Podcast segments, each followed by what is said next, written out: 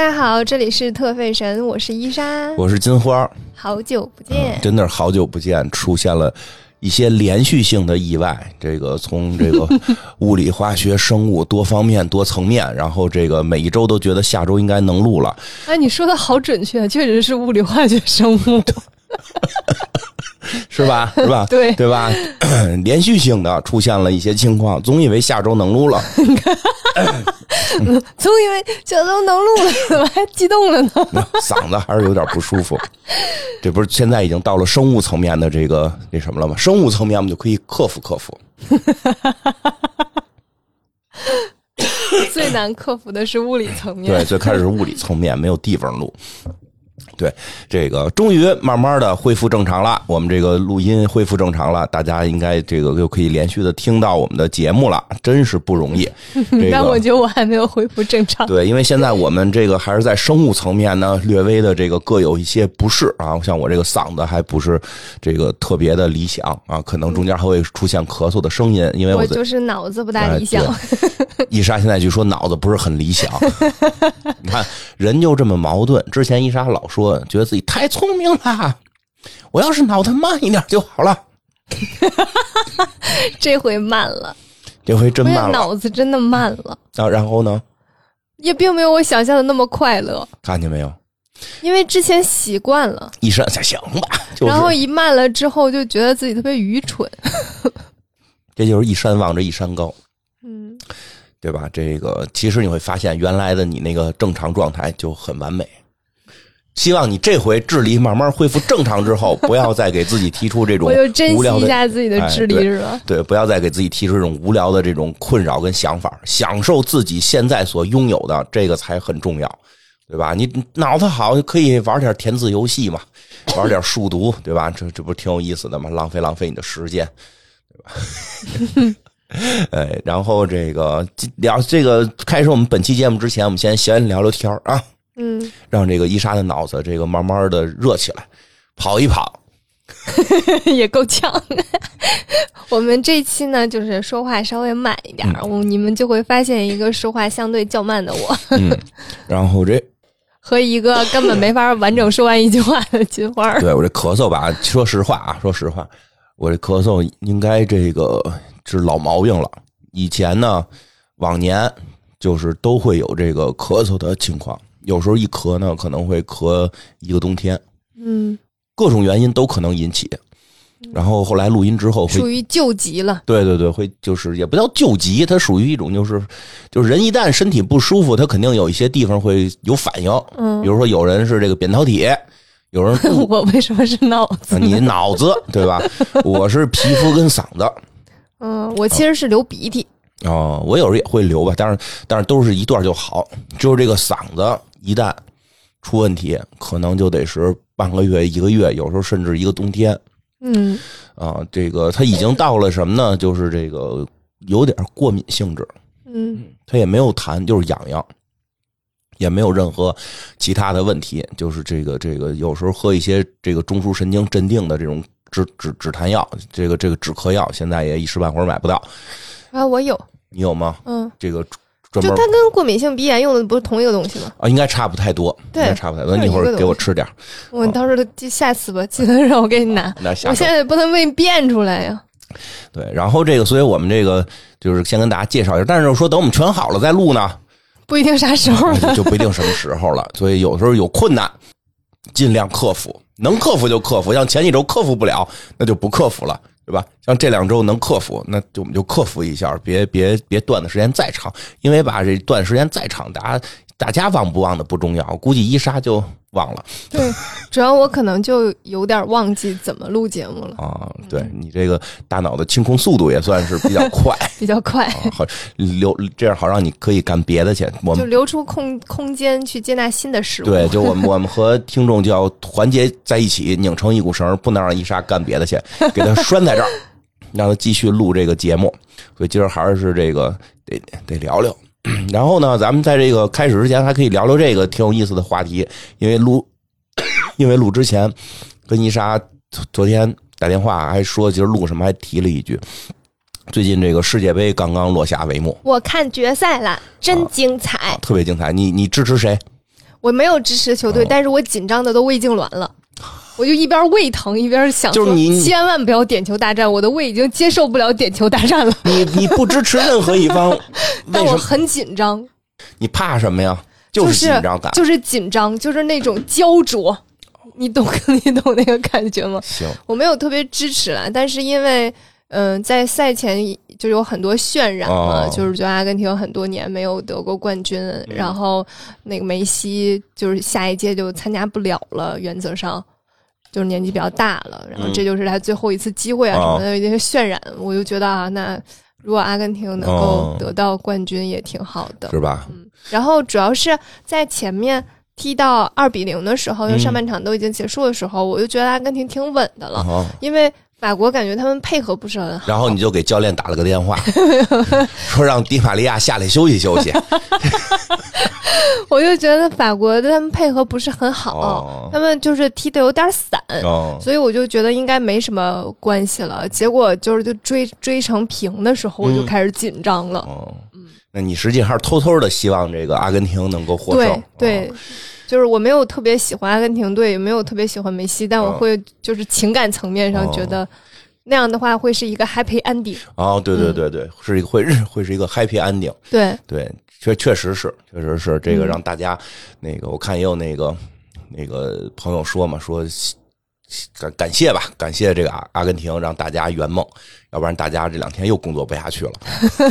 我朋友圈里面好像只有两个人支哦持法国队，其中一个是因为他之前在法国嗯，嗯、读书，哦，嗯，还有一个是那个巴黎圣圣圣圣圣日耳曼圣日耳曼的球迷，哦，那嗯巴黎圣日耳曼的球迷也可以支持梅西确实，但是他就喜欢法国队。啊，就喜欢法国队。嗯，对，啊，因为因为梅西也是巴黎圣日耳曼的嘛，现在是的对吧？这个两两他们他们他们队里的 一哥二哥，就是不不一哥和一哥对打，谁也不是，谁也不二这谁也不二。就是我其实不是一个球迷，嗯，我好多规则其实会有点不懂，哦就比如说就是禁区的概念是什么，哦是是。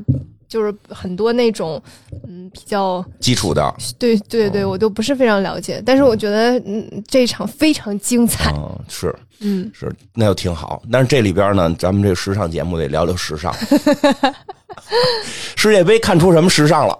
除了太太团，往年太太团还真是法法国队的那个那个衣服，嗯。我中学的时候有一件 那个牌子的，就是一个像公鸡一样的。啊，我我说说吧，说说吧，那个就是我就看后来看这个获奖了嘛，很多文章就就出来了嘛，讲讲这大力神杯怎么回事因为他们现在获奖获这个大力神杯嘛，哎，但是跟这大力神杯同时出现的，哎，你这就有时尚了，有个时尚品牌。有，个时尚品牌，大力神杯到哪儿，这时尚品牌就就贴到哪儿，嗯，跟到哪儿，对吧？大？力神杯的包装，对，大力神杯的外壳啊，外壳护甲是这个 LV 啊，这个定制的箱子。啊，对，LV 定制的专门搁大力神杯的箱子，大家其实有兴趣可以去看看、那个一些现在这个大力神杯的这些图片里边，可能就能够看到 LV 的这个碎花啊，这个这个这叫碎花老花老花啊，LV 的老花箱子。啊，其实这个点还挺有意思的，因为这个有个他不是说呃简单的说是这个他提供赞助的问题，嗯因为谁都想提供这个赞助。因为 LV 它就是做箱子做的最好的，对，所以其实从这方面也能看出来而且来。LV 就是喜欢做奇奇怪怪的箱子。对，因为记着啊，那不是个包，是个箱子，嗯，是个箱子。我们之前其实不是讲过吗？就 LV 有很多很多箱子，比如说专门装帽子的，嗯还有专门装麻将的，专门装那个就是呃，就是把那个衣服就是西装挂起来的那种，然后打开是各种。呃，能够变成一个梳妆台的箱子都很多，他就是喜欢做能装各种东西的箱子，对对对，就然后就给世界杯定制了一个箱对，所以世对世界杯来讲，这个大力神杯来讲，这个在这个全世界最瞩目的体育运动上面来看，从他们的角度看，哎，LV 也确实是做箱子界的翘楚，嗯所以才拿来用他的箱子，并并没有用爱马仕啊、香奈儿啊。我觉得还挺奇怪的，就是好像我并没有听到其他的就是这种奖杯有、嗯有定制的箱箱子对啊一般球还都是就是给这个做奖杯的时候顺便做一个箱子就哎装了。这个就不太一样了，因为这个奖杯还是比较传奇的，比较珍贵。呃，这个奖杯大力神杯非常珍贵，非常珍贵。这个现在好像它好像由意大利设计师设计的，嗯啊，底底下是这个这个巨人大力神啊，拖着他拖着一个地球啊，这个。比较有意思的点在哪儿啊？我那天看报道说啊，这应该是真的啊。看报道说，这大力神杯现在珍贵到什么程度呢？说获奖了，也就是给你看看。就是很短暂的拥有那么一瞬间啊，对，就你短暂的拥有那么一瞬间，你都拿不走。我那天看视频，还有他们围着那个大力神杯吃饭呢，阿根廷队的，对对，拿不走。说的应该就是就是可能就是这个世界杯，他们可能在比赛结束之后待两天，这两天就一直这两天都未必给你。那他他们不是围着他吃饭有个赝品给？哦，那个是假的？呃，不能叫假的，就是不真。就是假，就是啊，有一个荣誉品。我给大家讲怎么回事啊，挺有意思的。就是说原先吧，这个大力神杯原先这个这个世界杯给的那个不叫大力神杯，是是是另一个杯。嗯。然后呢，当时那个那个世界足协主席呢，就就是就是看这比赛的很激烈啊，这个每个国家都是这个争相的得到冠军啊，就是据说啊，最早是这个呃奥运会的足球赛是最大的足球赛。就世界杯办起来了，大家就觉得这世界杯越来越厉害了嘛。当然，这足协那是足协办的嘛，世界足足足足球协会这个 FIFA 办的，他就是说什么呢？说谁要是能连续得三届，不叫连续啊，就是谁要是能累计得三届，嗯，这杯你就拿走。因为原先这杯是什么呀？就给你，你你你你你搁四年你得拿回来，你得传给下一届流动红旗。嗯，明白。流动杯它是一个。当然，当时就说了，说你看大家竞争这么激烈，我估计也是为了提高这个收收视率，让大家更刺激一点。说谁要干三届，能能能得三届冠军，哎，这杯就归谁，对吧？这大家一想，或这么多世界强队呢，谁能保证年年的这么出彩能得三届呢？对吧？后来巴西就得了，杯就给巴西了，没了这个头一个杯没了哈，才开始要做第二个杯，就是后来这大力神杯，啊，就所以之前的不长这样吗？不长这样。是底下底下是个女神吧，我记得是。然后巴西呢也很有意思，这杯拿走了，就是前一个杯拿走了，很开心嘛。然后就是这个，那就得这什么吧，得给供起来呀，搁在巴西的这个这个足球协会供着，让人给顺了。那就不叫供着，那只能说叫放着。哎，不知道怎么着，就有那惊天大盗。啊，惊天大盗！然后 有人拿这个题材拍电影吗？不知道，应该有吧？我觉得应该有吧。惊天大盗啊，就进去把这杯给偷走了，因为这杯里边反正有金子，但是这杯没卖出去过。这杯到底在现在啊？就是前一前一个世界杯那个杯到底在哪儿呢？不知道，丢了。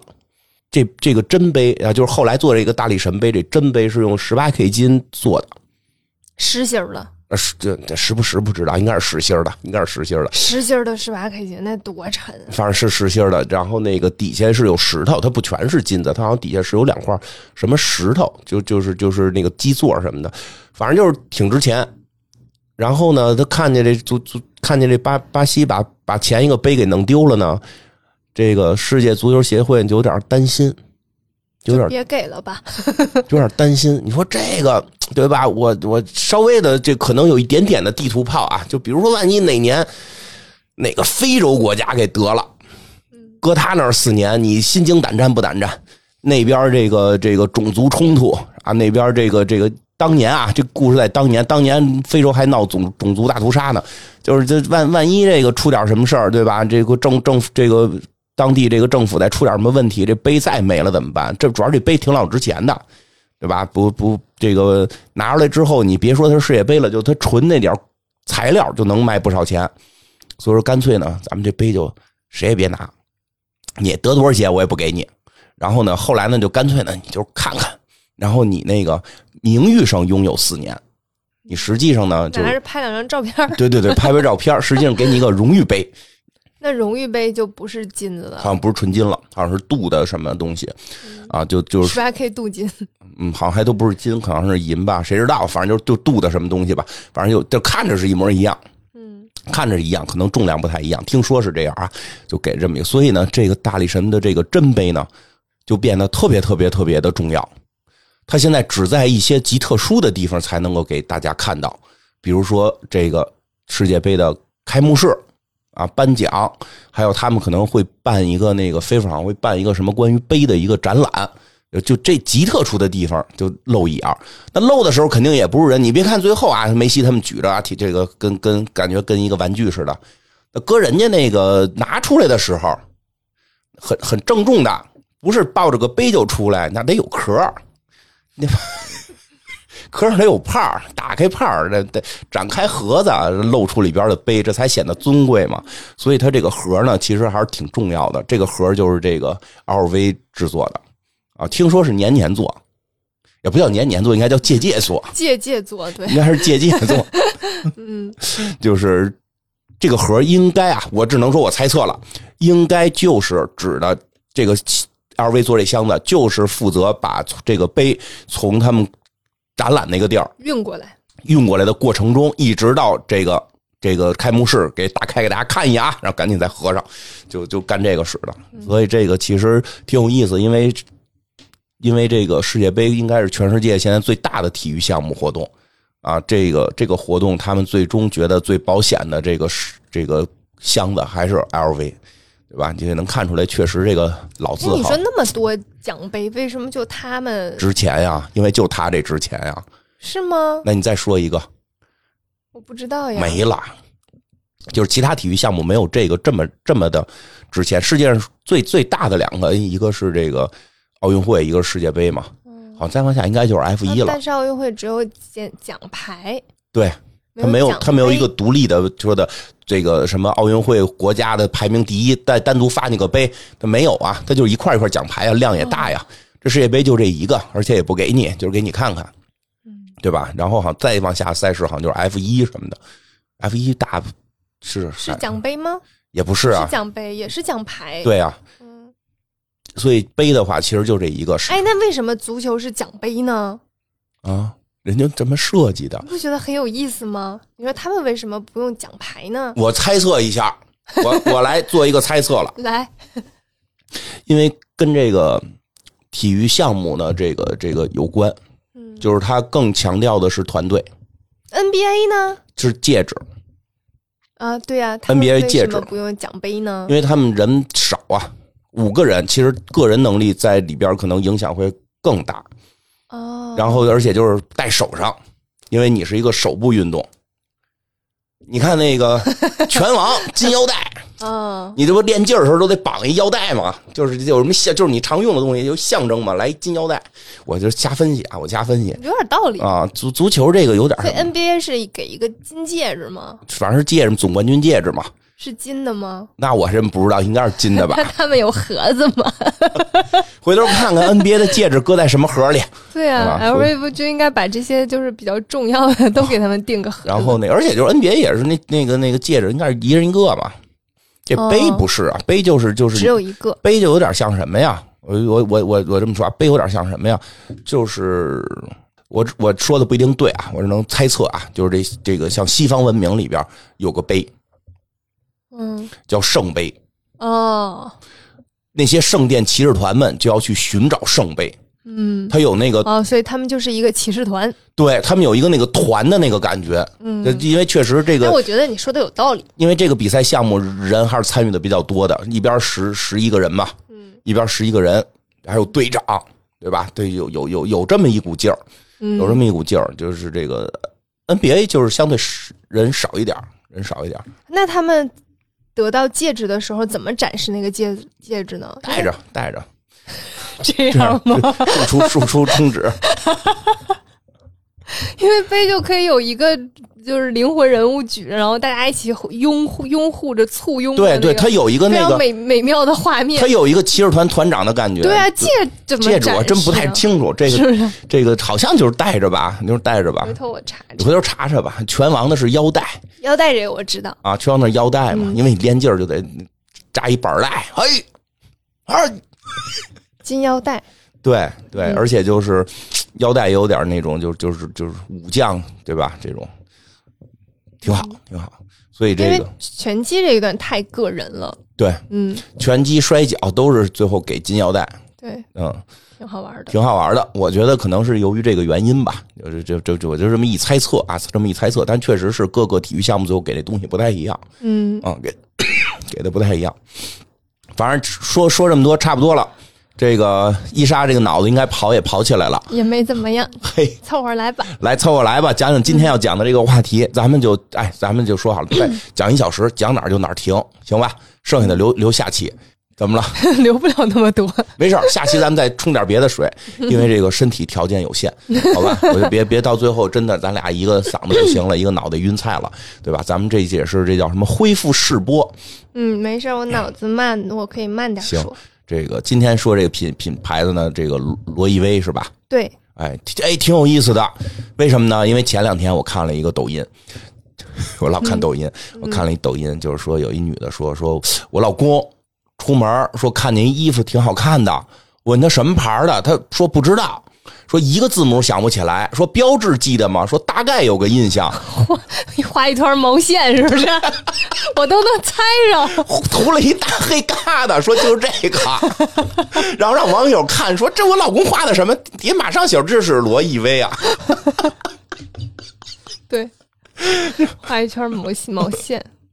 哎呀，这个牌子！我们之前那个学学奢侈品鉴定的时候，然后有一有一堂课，就上来老师就说我们今天就是教那个罗意威啊，然后说大家现在拿出一张纸，然后然后就是谁大家就开始画那个 logo，让大家开始盲画，就凭自己的记忆，因为这些人都是就是经常接触这个行业的，而且我们就是经常看到这个 logo，而且它上面是有鉴定点的，对啊，嗯，所以就是。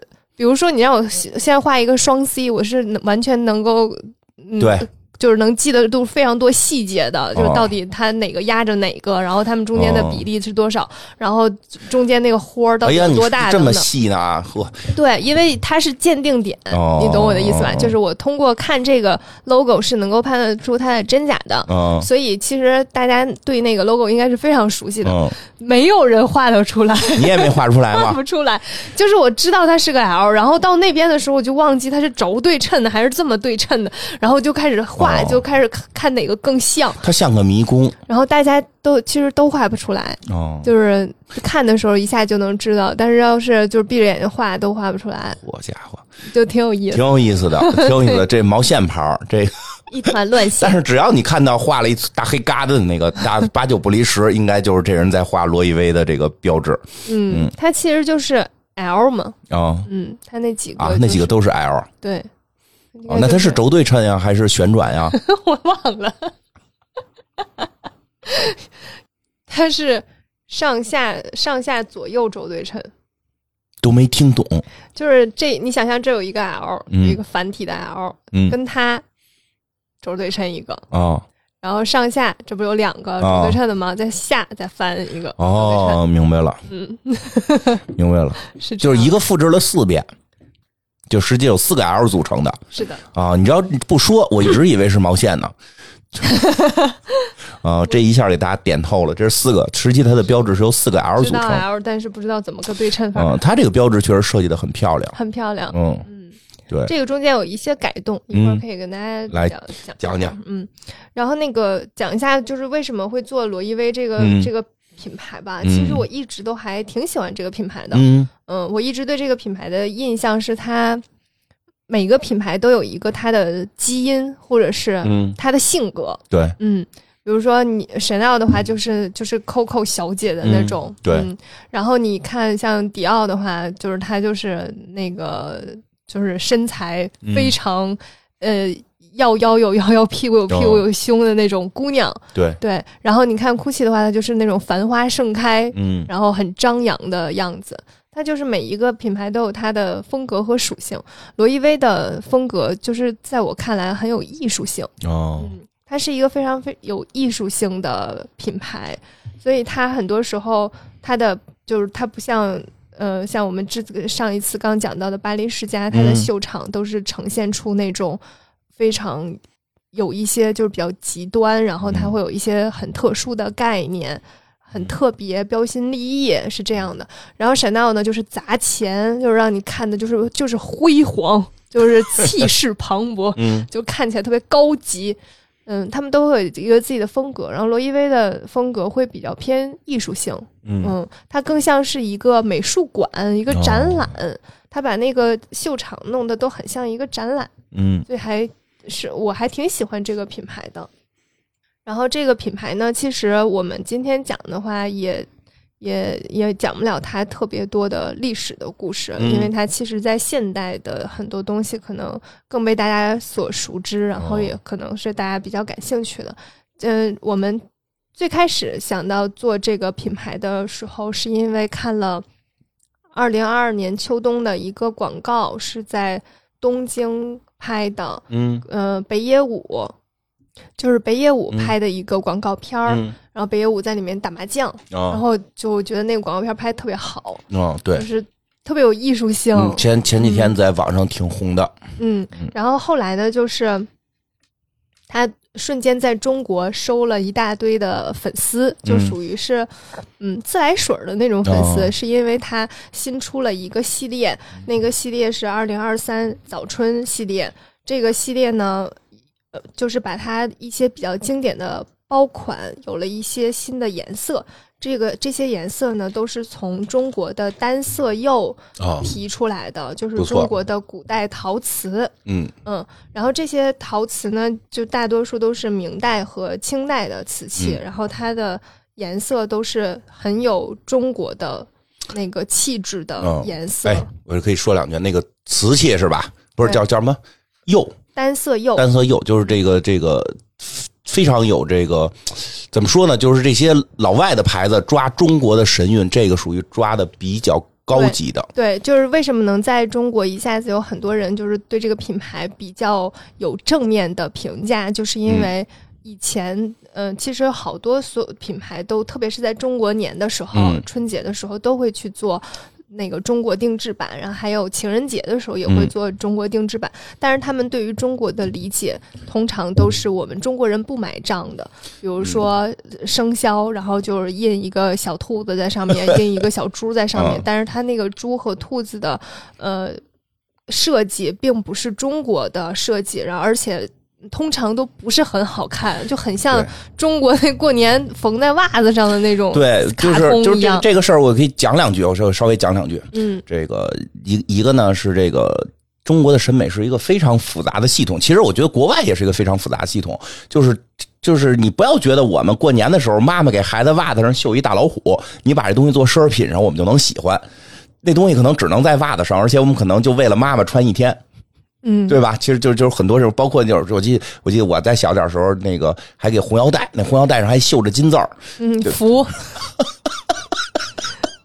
其实真要是说出去约会，晚上脱裤子的时候让对方看这条红腰带，其实都会很尴尬。一真的就是妈妈让你说本命年压一下，你就那一天可能会给妈妈带一下，这么个意思吧，对吧？就这些东西其实并不会希望真的是我们觉得它需要露在外边的东西。但所以这些有时候老外老抓不准，他弄不懂。而且再有一个什么呀？你说你这是奢侈品，咱实话实说，奢侈品它就已经脱离了这个这个这个。日常使用的对对对，它是得稍微的说得讲一些审美，讲究点儿，审美得高级点儿，对，对吧？我觉得审美有高级有低级，对吧？就是但低级不是不好啊，就是你你你就是需求不不一样，需求不一样，对吧？就是反正你现在要要面向的这个人群是是要有一点所谓的这个高级审美的，这个时候呢，谁高级？其实这是一个很难去判定的问题，很难判定的问题。那谁高级？中国古代皇帝高级，那你看皇帝喜欢什么，你就弄什么，这这就出问题了。这就是这两天我正看的一个东西，就是这个康雍乾三朝的审美变化。这回这个罗意威找的这个就找对了，找的是雍正爷，嗯，不不全是，不是真的，就是你听着啊，你听我说，就是雍正的审美取向。这么说吧，这个 真不是。那是什么呀？嗯，这现这次就是选的这些颜色，康熙、雍正和乾隆年间的都有，你听我说，因为他是你听我知道，你听我说啊，你听我说啊，你听我说，我说的是他们仨的审美取向，不是年代啊，就是这三个人，如果大家有兴趣去查他们对于自己喜欢的那个瓷器的方向，就是这回找的真的基本上是雍正审美下的，并不是指的是雍正年初的东西，而是雍正个人喜欢的。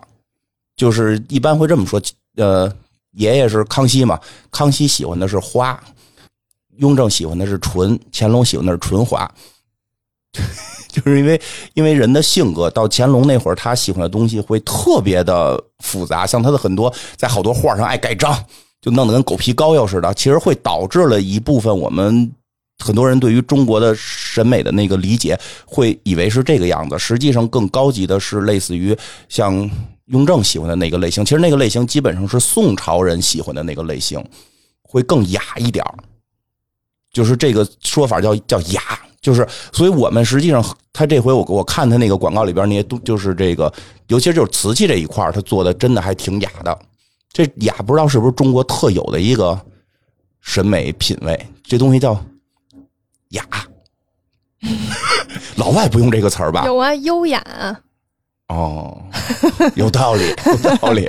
就是我不知道，反正我觉得咱们特别会提到“雅”这个词儿。我反正我觉得看他这东西里边有一部分还确实挺把握的挺不错的。嗯嗯，我觉嗯，我这个事情是这样的，就是他。嗯，为什我对于罗意威用这个单色釉的这个系列去做包，或者是做这个颜色的提取，并不会觉得意外。嗯，是因为罗意威一直是一个非常强调手工艺的品牌，然后他在呃一六年的时候成立了，就是罗意威基基金会成立了罗意威基金会公益奖，所以他就是一直在去。希鼓励大家去做手工艺，然后他会去关注，就是全世界各族各国人民，就是这种民间的工艺和这种呃比较特殊的古代工艺等等，都是他会去关注的。所以，他他的视角能到这个部分是。并不会觉，并并不，我不并不觉得奇怪，嗯，而且就并不是表面的抄抄，对，是很深入的去研究了。他一直会非常深入，我我我展开讲讲，就是单色釉的这个部分哈，就是他做了一个像一个小纪录片一样去讲述，就是他为什么会去选择这个单色釉作为这个颜色，嗯，然后也邀请了那个一个国家非遗的。代表传承人就是这个单色釉的传传承人去讲，就是这还有一个就是英国的一个陶瓷艺术家一起，还有故宫博物院的研究员一起去探讨，就是单单色釉的历史和它的工艺。然后他们是发现，其实中国在呃夏商西周的时候就已经开始有这种原始的青瓷了。嗯，然后青瓷这个东西呢，是用是用那个呃矿石来配置的，然后那个矿石是。里面就是有铁和铜，所以才会呈现出不同的颜色嘛。然后它的铜呢，非常的就是铜这个这个金属是比较活跃的，所以它比较难难把控，就烧的时间长和时间短，它的颜色都不一样。所以这个单色釉的，嗯。美妙之处就是，它烧出来这个瓶子的颜色，你很难再去复制它的颜色了。就是你很难通过工艺去追那个颜色，因为它有很多嗯动态的变化，就能导致最后的颜色是不同的。然后那个颜色就是就是透露着那种天然和自然的颜色。嗯嗯，确实这个颜色不知道为什么，就是你一眼看上去它就是很中国。啊，嗯，它就是跟确实，它就是跟别的文化当中的那个颜色是不一样的，它就很像就是周杰伦那个天青色 等烟雨的那个那个调调，就很很神奇。嗯，就这件事情，你说为什么？就是同样这种烧呃陶瓷，其实在国别的国家在后后期也是有的嘛。对，对他们也是学了这个工艺的，但是好像他们就是烧不出来，就是中国的这个颜色，我觉得很神。就是确实中，你说你说太对了，就是中国这个雅的这个层面的这个词儿瓷瓷瓷器，就是有有有个说法叫这个雨过天晴色，嗯，就是他要那个劲儿啊，他不是说红的、绿的、蓝的、紫的，是我要刚刚下过雨、天晴了的颜色，嗯，就是他要通过这一个颜色就能让你感觉出一系列的事件，这个确实是。从从从，应该是从五代十国的时候就就就已经是玩玩的非常非常娴熟了。这个风格确实，这个风格现在只在我国和日本有在这个对这个东西一直是流传喜欢这种审美的，这个审美的流传是是在这块儿。嗯，国外实际上早些年对瓷器他们见着之后不是很了解，觉得有花儿的好。嗯，就是艳的，喜欢那艳。对对对对对，就是因为那个东西好理解。我发现了，因为我当时就是去去那个欧洲的时候，有去看那种博物馆什么的，然后他们。展出的全都是那种特鲜艳，对对对，上面花特多、特复杂、特繁复，他们还理解不了。就是我们那繁复的技术，我们都早就会了。我们现在要的是雨过天晴的感觉，这东西我们要的是那个烟雨朦胧的气质。就 所以说，为什么说它高级？就是它对于对于这种这种单色的这种，其实单色它不是一个纯色，那个颜色是有某种细微的变化。有某种细微的变化，给你某种感觉，就就是是非常的这个这个上档次的这个，所以其实是很多中国古代文人的一种追求，就是我们不太追求那么花里胡哨的，对吧？这个确实挺漂亮，你想想雨过天晴色，多棒！嗯，然后大家可以去，就是如果感兴趣，可以去看一下，就是它都有对照的那个颜色，呃，是取自哪一个单色釉？就比如说它。也，我当时看到那个有个叫青釉葫芦瓶，然后是乾隆年年代制的，然后他会把那个颜色提出来，去放在他的那个呃一些就是比较经典的包包上面，嗯，然后包括像他们比较经典那个 puzzle 啊，还有那个 hammock 之类的，嗯，就是全都是颜色提的非常正，嗯，就是因为现现代技术要提那个颜色就比较容易了嘛，放在包上比较容易，就真的是一模一样，然后它那个。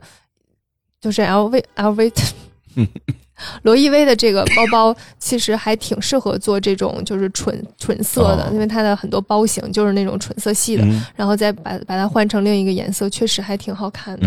然后，呃，就就这一个，嗯，这一个系列，然后包括还有一些就是做了一些小陶瓷的点缀啊等等，他们这一个系列做的并不是就是中国的网友也会认为这一点是比较。比较好的是因为其他的品牌在做这种中国的限定款的时候，就是只销售中国的。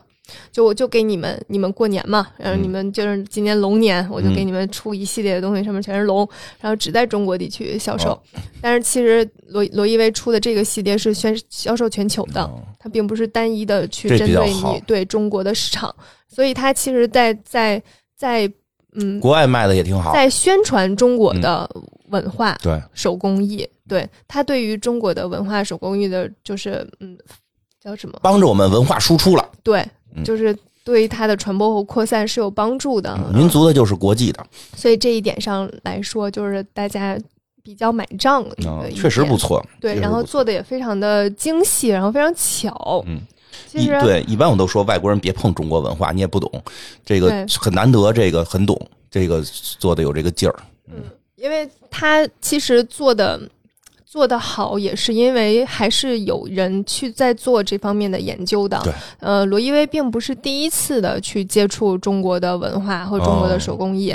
他在从一九年开始，一直都在为中国新年做一个特别企划，叫“加成系列”。嗯，这个系列呢，每年都会出三个小短片，这三个小短片就分别去讲三个传统的，嗯，中国传统的手艺。嗯，然后给大家举个例子哈，就是比如说一九年。的时候，他是到了陕西、贵州和上海，嗯，然后分别去去呃做了那个采访，是剪纸大师，嗯，就陕西陕陕派的剪纸大师刘杰琼，然后还有呃贵州的蜡染，嗯，和上海的一个做点心的师傅，嗯，所以他就是采访了这三个，做了一个短片，然后接下来在。嗯，几年都一直在有不同的。然后我当时还发给金花看了一个，有个做那个板凳龙的，那个我确实不太喜欢。就是，但是它都是手工艺嘛，它其实都是来自于民间的。嗯，就是你能看到这些所有的东西都是来自于民间的，是民间的手工艺人一代传一代去把这这门手艺传下去。嗯，他。他非常关注这件事情。其实我们中国人现在，你说有有多少人知道，就是哪个哪个地域有什么样的特色？除了除了那是你的家乡，否则其实你你的视角会不大容易去看到他们。然后，呃，罗意威作为一个欧洲的品牌，然后他能够去呃，他不不仅在中国这样做，嗯。他能够去关注到全世界。各个文化的手工艺人，嗯。然后去帮他们，就把给他们拍这样的纪录片，然后能够让更多的人看到，嗯。然后有一个就是公益的传承，我觉得是一个非常有格局的事情。是。嗯嗯，然后所以我说他的这个品牌是具备一些艺术性的。一九年的时候，就是他拍了这个加成系列，嗯。呃，其中有一个不是那个就是陕派的剪纸大师刘杰琼嘛，嗯。他呃剪纸剪下，就是他们当时每个品牌在过年的时候都会给中国做那个红包。对，对你，你在但凡是过年期间，你去这个奢侈品品牌去买东西，他都会送你一个红包的。嗯尤其是当你是中国人的时候，这个就是你全世界各地买，嗯基本上都会送。嗯、因为我经常在过年的时候出去玩儿，嗯然后每次他们都会送这个不同的红包。然后一九年那一年，就真的是恰恰好我在洛伊威买过一个包，然后他就送了我一那个一一一盒红包，这个红包上面就是剪纸。嗯。当时我还并不知道，没有看过这个片子，我是买完之后回来之后偶然之间看了这个片子，哦。然后我才知道，原来这就是他们做的那个那个系列，然后就找到了这个剪纸大师，然后就跟他合作，嗯。做了这一系列的红包。你就是他那个红包做的是上面是那年应该是猪年，哦然后做的是一个剪纸的猪，哦然后非常有艺术性，哦，嗯，很漂亮。剪纸是是我们国家一大特色。对，然后他那个红包做的非常精致，嗯我就觉得，就这种东西才是真的让你觉得是你你你的文化在这个上面去体现的，对，嗯，哎，并不是说你弄个红色的纸印一个你们家的 logo，然后你就给我了，让我 让我去给你们做免费的品牌宣传，哦对他这个是对，因为外国没有纸，外国用的都是羊皮，不舍得剪，才多少羊啊，对吧？咱们四大发明里就有造纸术，老早我们就有纸了，所以我们会剪这玩意儿。嗯，就是其实确实折纸和剪纸都是东方很特殊的一种审美的一个一个一个手工，这确实一剪纸一拿出来，感觉就很中国，很东方。啊，对对对，这个这日本人还没偷走，多好！折纸最后现在弄得弄弄弄得得不清不楚。剪纸可能是不大好学，对，折纸他们学会了，剪纸剪纸就是说实在的，相对于剪纸简单一点儿。剪纸的难度太大了，对这太大了。就是就剪的，因为我也看这种纪录片，剪的时候你都不知道他在干嘛。然后你看，就是还有它它那个里面还有那个中国结，嗯哎还有皮影。啊，然后我想了想，皮影好像也没有被学学走啊，皮影啊，嗯，因为它没有木偶，但是它没有皮影。对皮影是没皮影也难，呃，我觉得是这个原因。这倒不是因为难了，因为皮影其实就是广泛性没那么大，它还是有一定的地域性的。但是皮影是很好玩的，皮影很好玩，因为我们之前做死侍的宣传的时候，我们做了一套死侍跟电锁的解那个叫什么皮影，我们还还演了一个孙悟空大战猪八戒那个逻辑是吧？不对，就是对对，就是死侍大战死侍大战铁锁电锁，死侍大战电锁。后来客户没买账，就啊，其实挺有意思的。旁呃，边再配个京韵大鼓，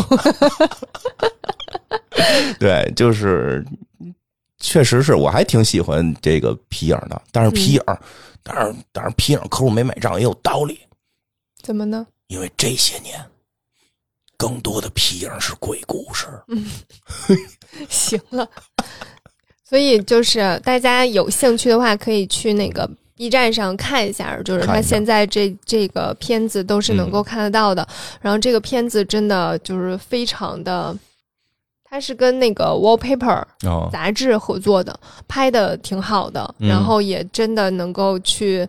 讲述这些人对于这个工艺的传承，嗯还挺让人感动的。哦，然后你会发现，中国真的是一个就是嗯地大物博，文化非常的、啊，对，你说这点其实是就是非常多元化的嗯，中国的中国的文化其实就是就是这个艺术也好，或者说文化有特别多元，它不是一个简单的说文化的大一统，它每个地儿玩的都不一样，对，有极强的个人的喜好，就是就是就是这个地域的偏好，就是很有意思。嗯嗯，这有机会我们再讲讲吧。像我们有的地方玩葫芦，有的地方就玩葫芦，觉得祖先就是葫芦，就就就就是，但是并不是全国都玩，它对吧？就是每个地方的文化氛围会不一样，我们有时候也不用太强调说非要总结出一个来，哪哪个都是。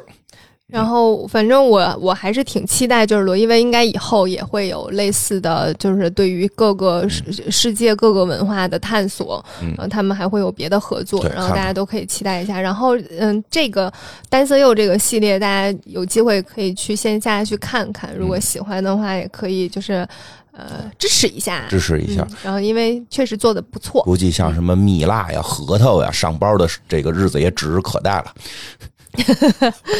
然后我们说回来，这个品哦牌，这个品牌的故事其实没什么好讲的，就是，嗯、它是一个历史非常悠久的品牌，哦甚至比 LV 时间还要长。讲讲吧，因为是好多人不太清楚这个没啥。好讲的，我一句话讲完了。一句话就讲完，我真的那我提问题，我提问题。它是一八四六年的时候在哦马德里、呃成立的，哦。最开始是几个皮皮革工匠嗯。做了一个合作社，这个是罗意威的前身，就是一个皮革用具的小作坊。哦，然后，一八七二年的时候，有一个德国商人，呃，他他之前也是一个皮革手工匠人，然后后来成了商人，然后他就并购了这家合作社，然后用自己的名字、自己的姓来命名这个这家公司的名字。这个罗意威还是一个人的姓他的姓对哦，然后这个人其实是个德国人，所以这个 Loewe、他的德文是 Loewe，Loewe 呢其实是德语当中狮子的意思，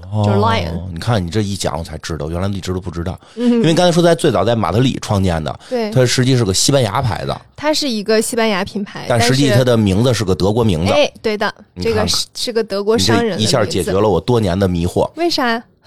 你有啥迷惑？啊！就是我就是就是就是没什么，就是西班牙牌子就叫这名儿，我一直以为不是个人名呢，我以为是一个什么字母组合呢，因为哦西班牙好像也没听说过这门，他们不都流行叫什么佩德罗什么？所以他他其实嗯，并没有特别没有特别强的风格基因，但是有特别哦强的工艺基因。哦，你分析分析这句话什么意思？嗯，就是他一开始就是一群做做皮革的手工艺人嗯做的一个小店、小作坊。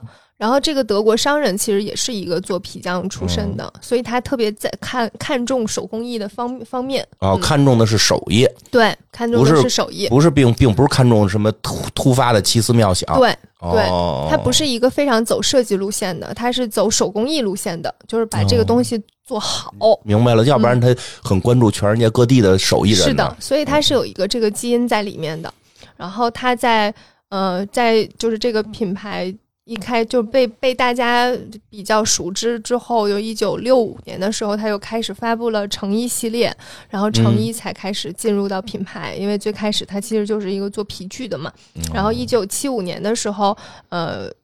那个有了第一个就是比较标志性的包包包款，就是 Amazona 的那个包款，那个包款之后才开始就是罗意威的包包卖的比较好了。嗯嗯然后它其实是一个也挺就是西班牙皇室御用品牌。哦，西班牙西班牙的牌子可能不多吧？嗯，对，是的，哦，它它还有还有西班牙的牌子是 Zara，是吧？Zara 是西班牙牌子吧没记错吧？没记错。看脑子可以是时尚主播。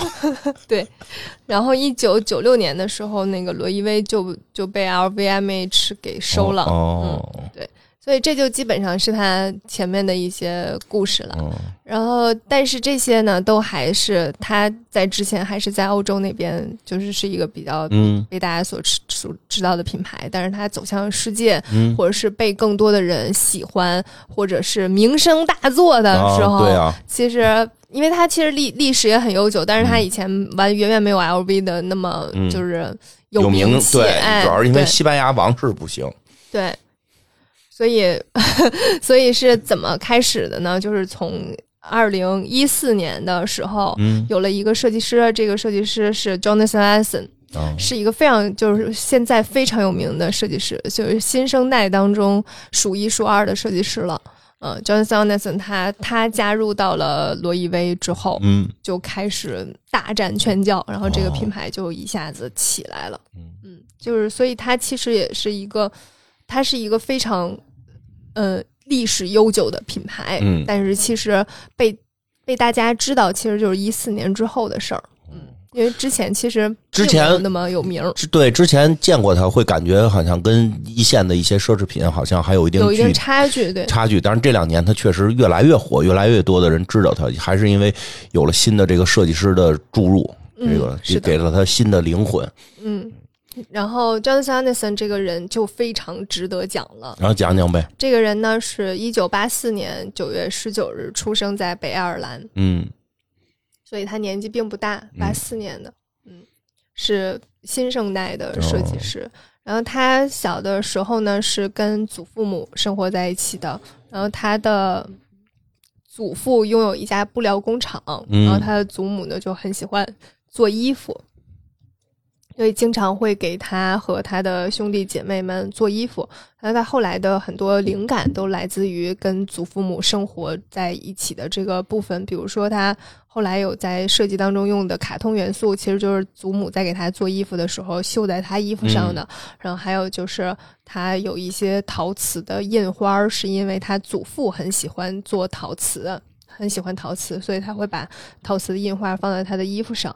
他其实长得非常帅，嗯，就是他是嗯目前来说，基本上是各个牌子设计师里面长得最帅的，对，非常帅。嗯然后他之前呢，呃，甚至要成为演员的，哦他一开始是要成为演员的，但是因为在在美国学习戏剧的时候，嗯发现就是自己在这方面并没有，嗯、非常。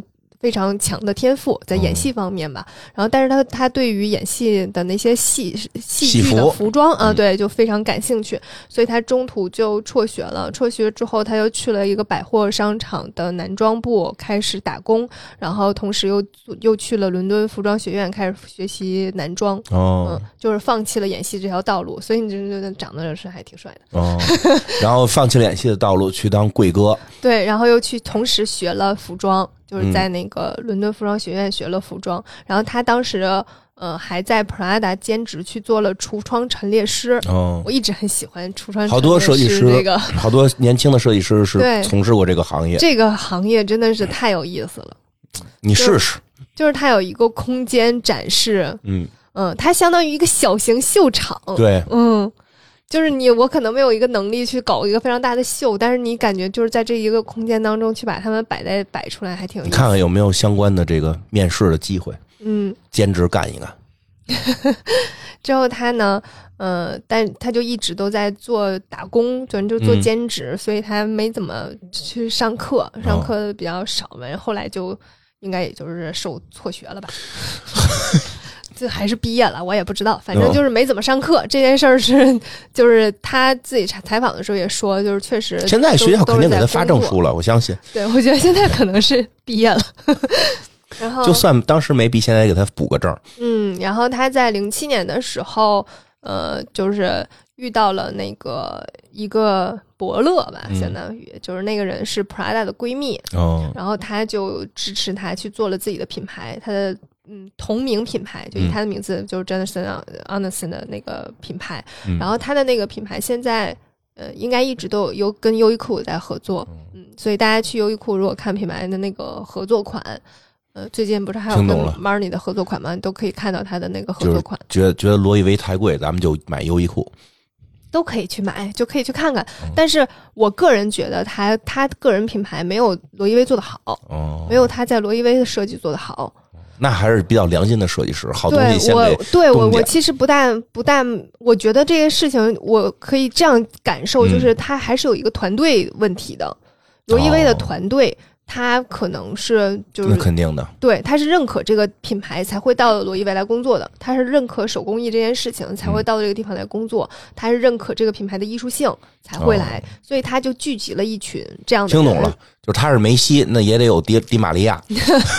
对，所以我觉得他自己就是这个人一定是有才华的，嗯但是他可能就是没有哪一个是哪一个品牌是能够，因为就是只能有一个人就可以的，他还是有一个团队的。嗯这件事儿还是很重就要的。可能自己品牌那个团队还不够强。对嗯，然后它它它它的设计要和这个品牌的属性做碰撞出来的东西，嗯，反而可能比他自己的那个单独的设计要出彩。哦嗯，这是我个人的看法，就是我会觉得他在罗伊威里面做的比他自己的品牌做的好。我们就信你说的。然后罗伊他自己的品牌跟优衣库的那个合作，也会觉得嗯没有不像罗意威那么有有艺术性。哦，那听懂了，还是别买了，还是去还是去买可以看洛伊威吧。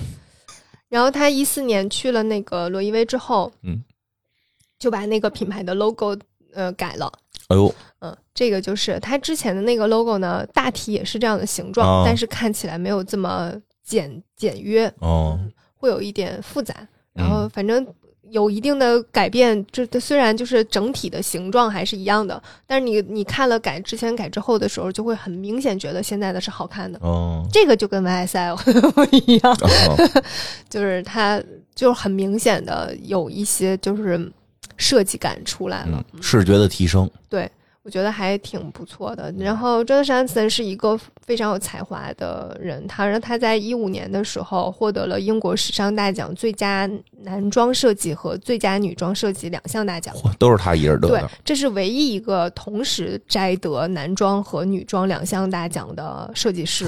然后他当年只有三十一岁，真令人羡慕。嗯，然后当时打败的就是人当中有 Tom Ford，就是 Tom Ford 已经是一个还挺挺挺有名的了设计师了，嗯对，就是很有才华了。但是他当当年就是同时拿男装和女装两项大奖，就是这就已经是最高级别两个奖了，嗯就相当于哎，我觉得拿了奥斯卡的最佳编剧、最佳导演，哦然后或者就是很厉害。嗯我觉得这设计师挺挺血，比比起来挺血腥的。突然觉得有点跟播客相似了，就是怎么呢你你不能停，因为你看拍电影儿，今年我可以不拍，今年不拍那有没有奖无所谓，对吧？然后那个或者说那什么，就是说我今年拍了，我今年拍的可能是个商业片，或者我今年拍的是不是一个特别，就是我不用年年拿奖，没有哪个导演逼着年年拿奖，或者哪年没拿就丢了脸了，没没有这种感觉。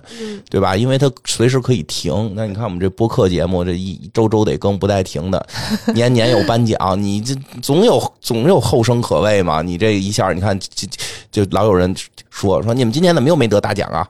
我说哪啊，你们今年没得奖吗？没得大奖？今年谁得大奖啊？就就就是有吧，反正就是颁的奖也多呀。就现在哦各个都颁嘛，就这意思吧。嗯因为因为因为现在那个颁奖的也都明白了，别就颁一个俩，你就得罪人，你都一般颁一大堆。最早你在乎吗？我不在乎啊，但是听众在乎啊。因为哦最早期的时候，那个颁奖就是说苹我就觉得你应该最早期的那个苹果颁奖的时候，那会儿他们还比较直接嘛，就有两个大奖，剩下十个小奖这种，对吧？那会儿最早的时候我们是大奖，对吧？嗯就就，但是现在我们不是了，也不可能年年是啊，那就不是听众就有老老老私聊你啊，你得努力啊，哦，你得加油啊！就哎呀，不重要，我说这设计师也挺残酷啊，这 汤姆·霍的，你这弄得也挺好，结果今年让人家给盖了帽了。他们也是每年都要搬家。对呀、我觉得太残酷了，不让休息，他们还是导演那个好，可以休息。要不然可以休息，要不然可以耍赖，说我今年拍的是商业片儿对吧？我获一最佳视效就行了。你这他妈这做服装的是年年好几个季都得是他妈血拼的那个劲头，我操！要不然这帮设计师，我就就就感觉好多后来就就他妈精力都给消耗了的那种劲儿呢。没发现，就是这些设计师好多都是，就比如说跨两个品牌，有自己的品牌，然后在另一个品牌，然后每年要筹备六、啊六场、五，我后来就感觉他们都抽着筋儿的，都是。对，就都是这样，哎呦！连轴转，哎，他还是他妈导演好。挺难的。就是嗯，之前就说那个，就是 Jonathan Anderson 是有三个手机的，还有，一个手机是负责罗意威相关的，哦一个是自己的品牌的，还有一个自己 personal 的，哦就是私人生活的手机。哦他平时就拿着三个手机，就是很就是很辛苦，好吧？真是累，真是累。然后说一下，就是我们现在看到的罗意嗯威比较经典的包款，包括 Puzzle 啊，就是那个几何包啊，还有呃巴巴塞罗那小象包啊、吊床啊等等，嗯全都是 Jonathan Anderson 在在的时候设计的。嗯经典包款都是他他嗯一个人做的。然后其中最火的就是罗意威现在最火的应该就是那个 Puzzle 手袋了，就是那个、呃有四十块皮革拼在一起做的一个包。然后这个包呢，其实生产的还挺多的，但是仍然都是在马德里的工作室由工匠亲手制作的。然后它是有很多块皮子，然后你知道皮革它其实差别还挺大的，就这块和那块的差别还挺大的。长的呀，对，所以它会就是按照一定的就是千分之四的比例选出来的皮子来来来做这个包。其实罗意威的包其嗯是可以嗯。仔细看的，就是你能发现它的工艺是真的很不错的。嗯，这跟它的原始基因有关。对，嗯，对，就是一帮玩工艺的老爷子们干出来的。是的，然后你看他的衣服也都是做工很好的，然后他做工，他的衣服上经常会有一个就是那个一个一块皮子，然后作为装饰也好，或者是一个口袋也好，然后上面再印着那个他们的 logo 啊，然后做的都是非常精细的。嗯。所以是比较能够值得推敲的。嗯，对，其实确实有的时候这个服装，它就是不一定非得非得拼心意，也有这种拼工艺的。嗯，就是它手工艺其实就是罗意威一个品牌的精髓。然后他们虽然一直都在去尝试不同的设计风格，嗯，但是也也会有一些很多现代风格。但是在这些所有的基础之上，他们还是在追求这个工艺不能的不不能下去。对吧？要把这一点打透。最后跟大家分享，嗯，几场我觉得比较有意思的秀和他的一些比较设计的衣服。嗯，其中有一个呢是二零二零年的春夏系列。二零二零年春夏系列，它其实是走西班牙贵族的那个风格。这个当时看的时候，就想起来之前我们在录节目的时候，金花有提过，就一幅画叫《宫娥》。啊，嗯，然后那个画里面那个那个小女孩不就穿着一个裙子，有那个大的裙撑子吗？对，嗯，她的那那个呃，二零二零年春夏的这个也是在做这种就裙撑的，就是展现裙子的做工的。所以当年呢，其实就是你这个裙子的面积越大，就代表着你的地位越高。嗯，然后你要因为它越大，它就能越多的展现上面的那个手工艺。嗯，所以它那个那一届的。就是在走这种贵族的诗意的那个路线，嗯，所以还挺挺漂亮的，就是很很高贵、很高级，然后每一个衣服都非常重工，嗯，是比较视觉盛宴那种。然后二二年的春夏女装是在就是停办了五场秀之后的第一场，这场秀呢就是有很多，呃。衣服上面会有很多尖锐的凸起，他要把那个衣服做成立体的，嗯，还有一些针织裙上面做一些金属的胸甲，嗯，非常的游戏感和科技感，嗯，就很像游戏里面。然后你会感觉到这个人就是一件衣服前面有一个那个金属是反光的嘛，就感觉像人的身体掏了一个洞，哦，然后填了金属的那个感觉，还挺有意思的。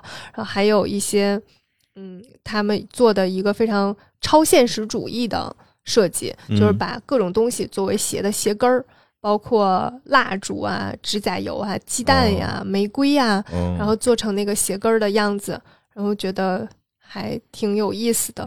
然后二二年秋冬的时候，他又做了一个，就是那个鞋跟儿里面是。有那个气球的，你那天有看到阿优穿那双鞋吗？对，那个就是罗意威在二二年秋冬的时候出的那个鞋子，它下面有一个红色的气球，就好像要把它踩爆了一样。它其实都是一些比较超现实主义的，有点达利风格的那个感觉。对，然后他在现场的时候会，嗯，二二年秋冬的时候摆了一个非常巨大的南瓜雕塑。嗯，然后二三年的时候就换成了一个非常巨大的那个呃红掌花儿，嗯，就我们那天去引的时候，不是给了你一个那个花儿吗？那个花儿就是红掌花，它在中国也叫花烛，嗯，因为它看起来像一个红色的蜡烛，嗯，然后那个花儿。呃，也是他现场的时候，就是一个白色的地板，然后有一个巨大的红掌花在正中间，所以它整个的那个设计都让你感觉到很像一个美术馆。嗯，然后都很极简，就并没有那么多花里胡哨的东西。它最大的那个设计可能就是有个巨型的花儿，然后上一次有一个巨型的南瓜，就只是这样而已。然后他的衣服上也会有那种就是这个红掌花的呃。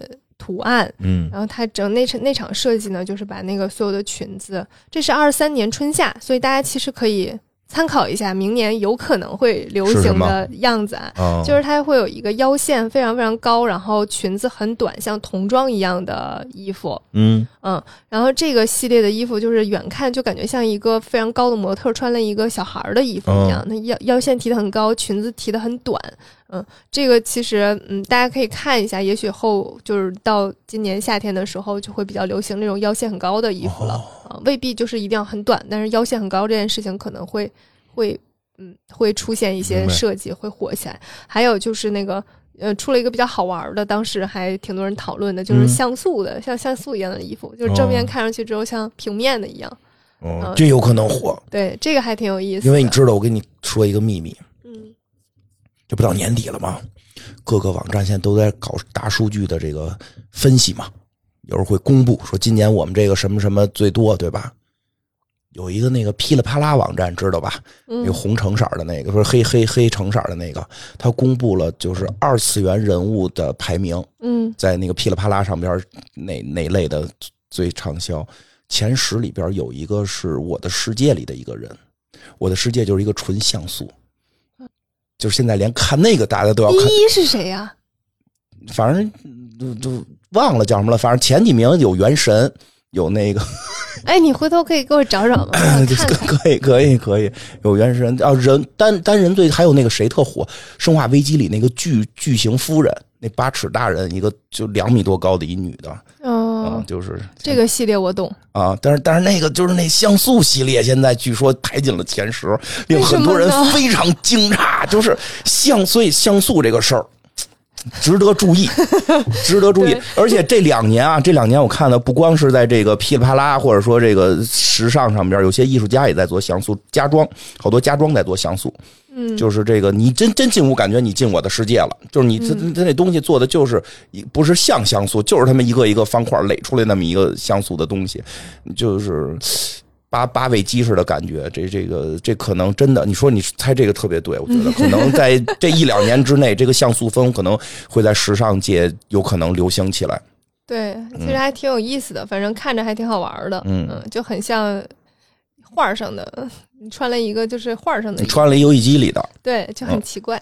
然后那个正就是大家可以去看看那个秀，有一个很好玩的事情，就 John Sanderson 很帅嘛，嗯。但是他是一个有点社恐的人。哦。然后每次谢幕的时候，就是出来走走三三步，哦。最多四步 哦。就往回走了。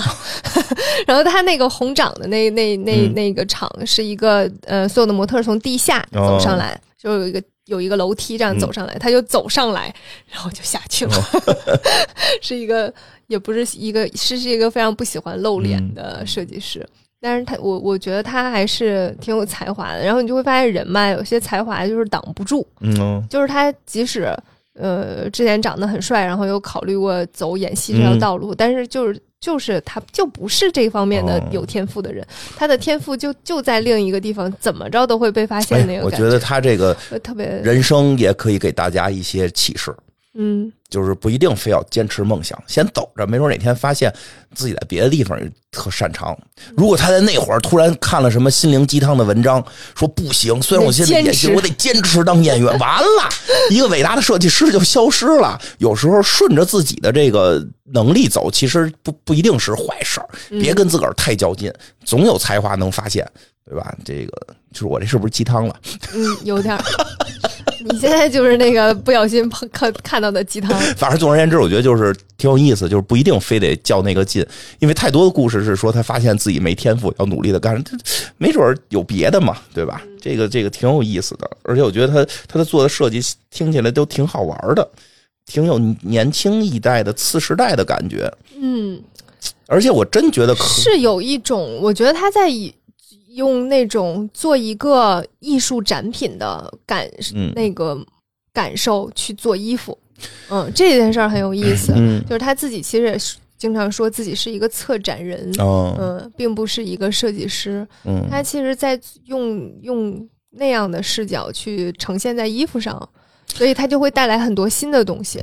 就他在突破一些东西，就是不是很多时候我们会看到有一些设计师是灵感来自于哪儿，灵然后他会做一些解构嗯或怎么样。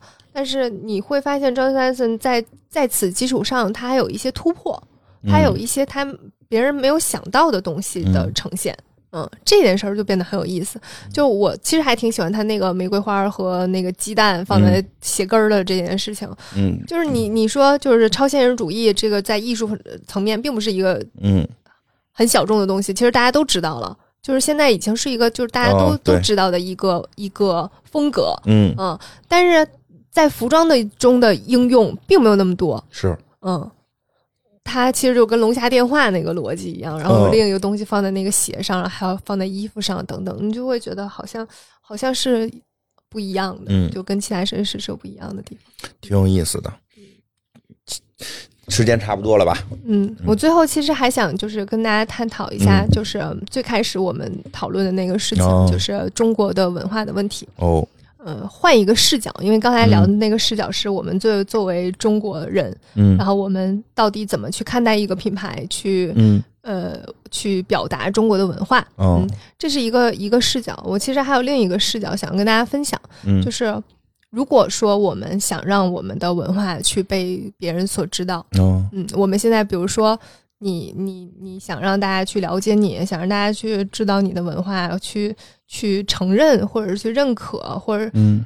你是需要想办法的，嗯。嗯，你不能去硬塞给对方，或者是就是高高在上，人就不可侵犯。哦。你你要去想办法的。嗯。就比如说，你想让大家去知道单色釉的话，嗯。你你就直接跟给他看这个瓶子，告诉他这是我们怎么怎么做的，怎么着，哦。